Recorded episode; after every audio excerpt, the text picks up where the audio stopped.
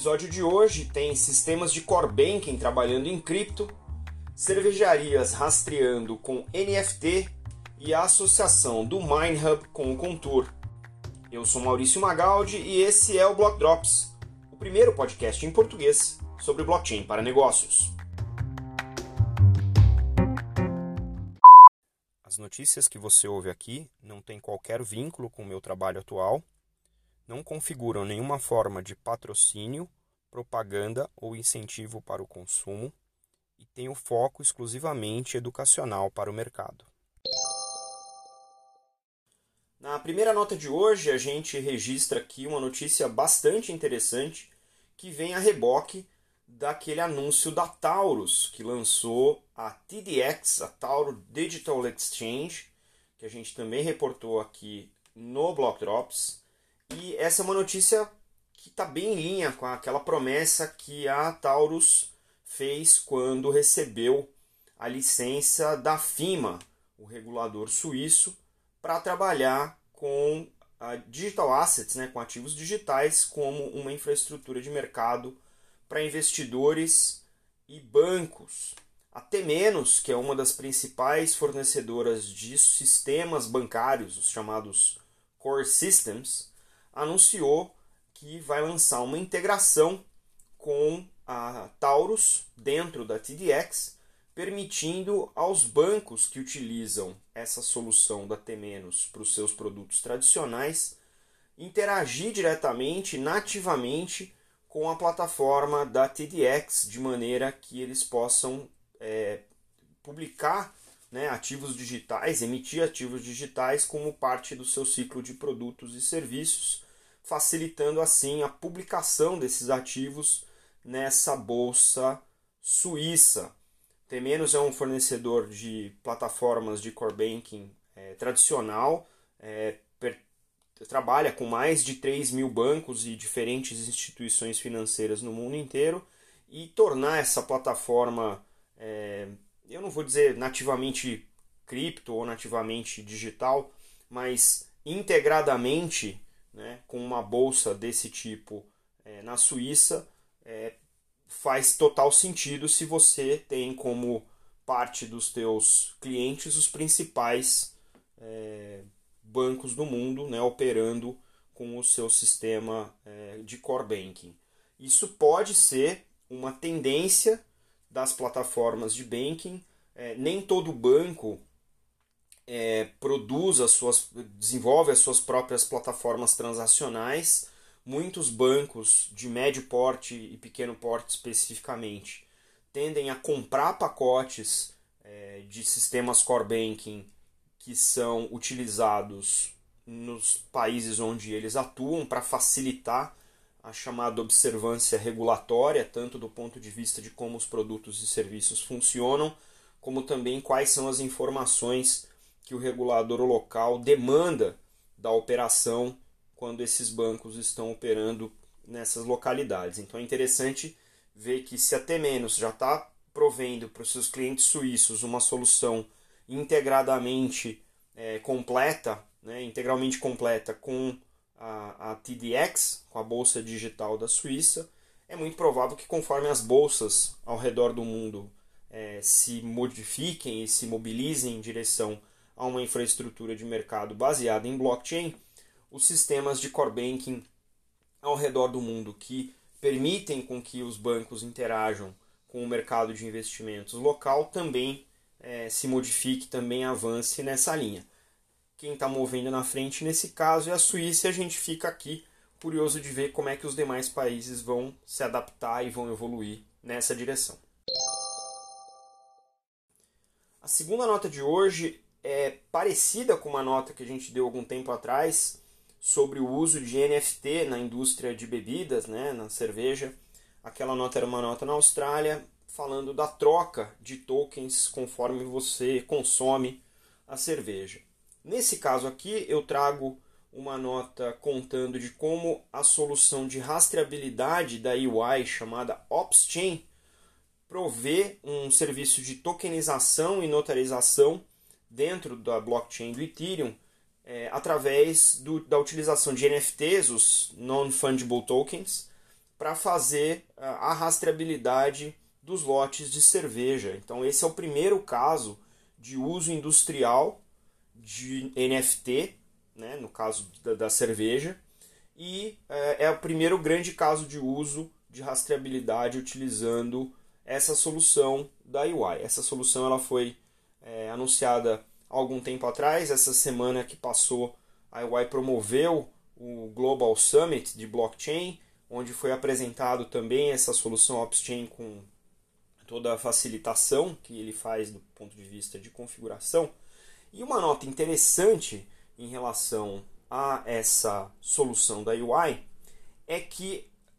ao realizar, né, ao fazer esse, esse, esse projeto do Opschain como um, uma rastreabilidade como serviço, né, as a service,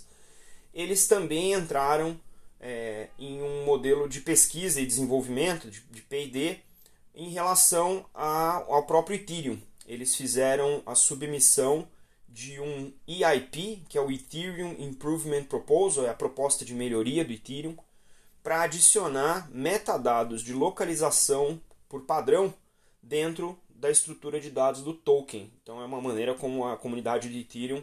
recebe demandas do mercado e endereça. Então esse EIP é uma maneira de fazer esse tipo de registro de melhoria né, ou de é, evolução da plataforma.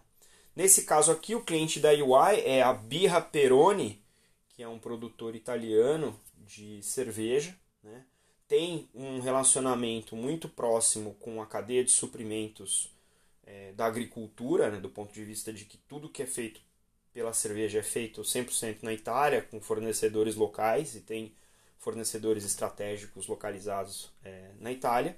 E fazendo essa rastreabilidade com blockchain, eles acreditam que ter, vão ter mais transparência no ponto de vista de sustentabilidade, no tratamento né, da matéria-prima, de como essa matéria-prima é processada e todos esses dados vão ser capturados como parte do processo, dando aí maior visibilidade para quem quiser consumir uma cerveja né, que tem aí o seu tratamento sustentável também, bastante interessante. E aqui em palavras né, do Paul Brody, que a gente inclusive já entrevistou aqui no Block Talks,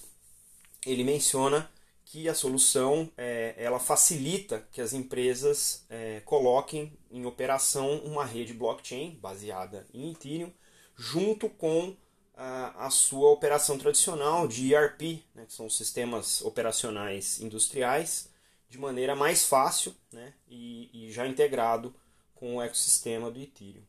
Bastante interessante, pode ser também uma tendência, né, conforme a, a gente veja aí que o Ethereum está se transformando em um potencial,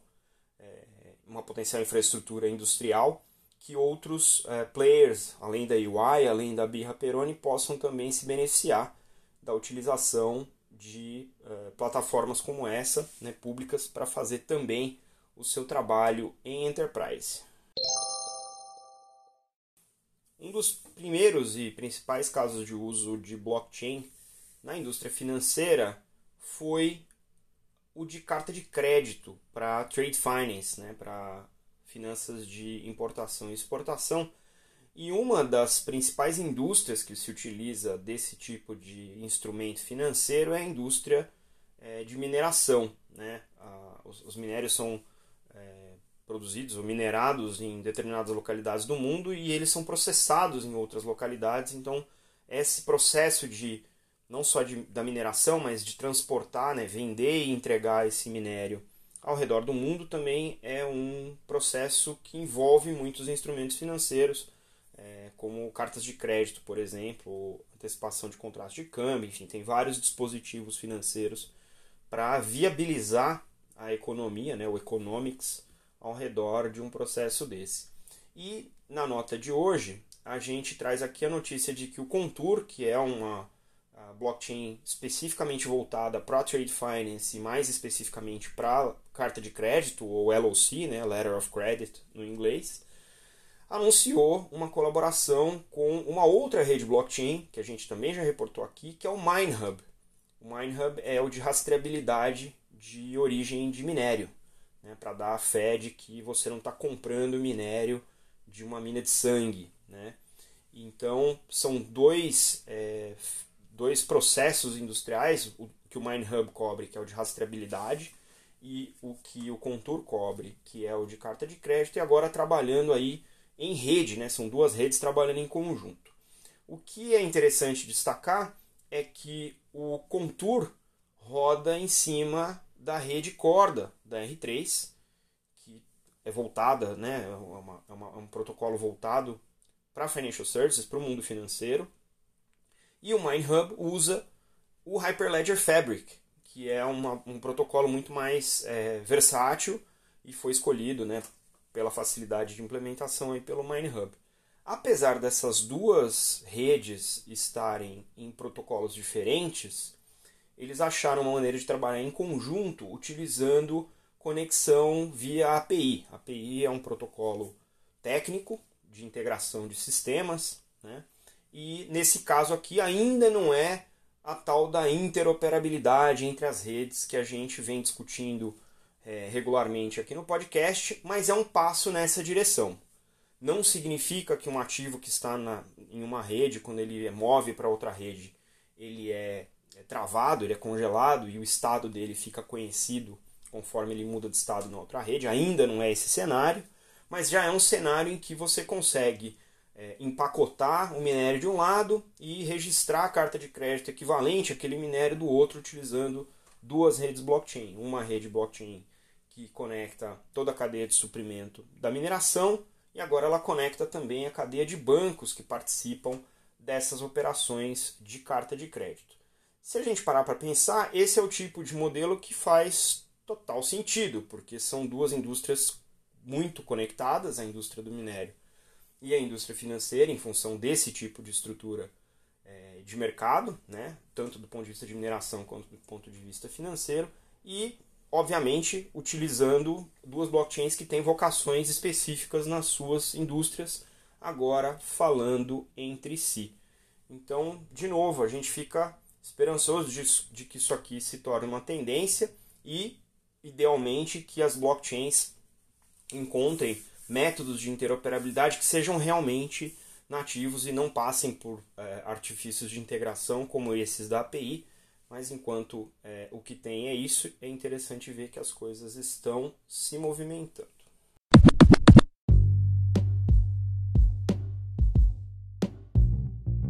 Você pode ouvir o Block Drops Podcast nas plataformas Numis, Google Podcasts, Apple Podcast, Spotify e Anchor FM. Entre em contato conosco através do e-mail blockdropspodcast.gmail.com no Instagram Block Drops Podcast e no Twitter Block Drops Pod.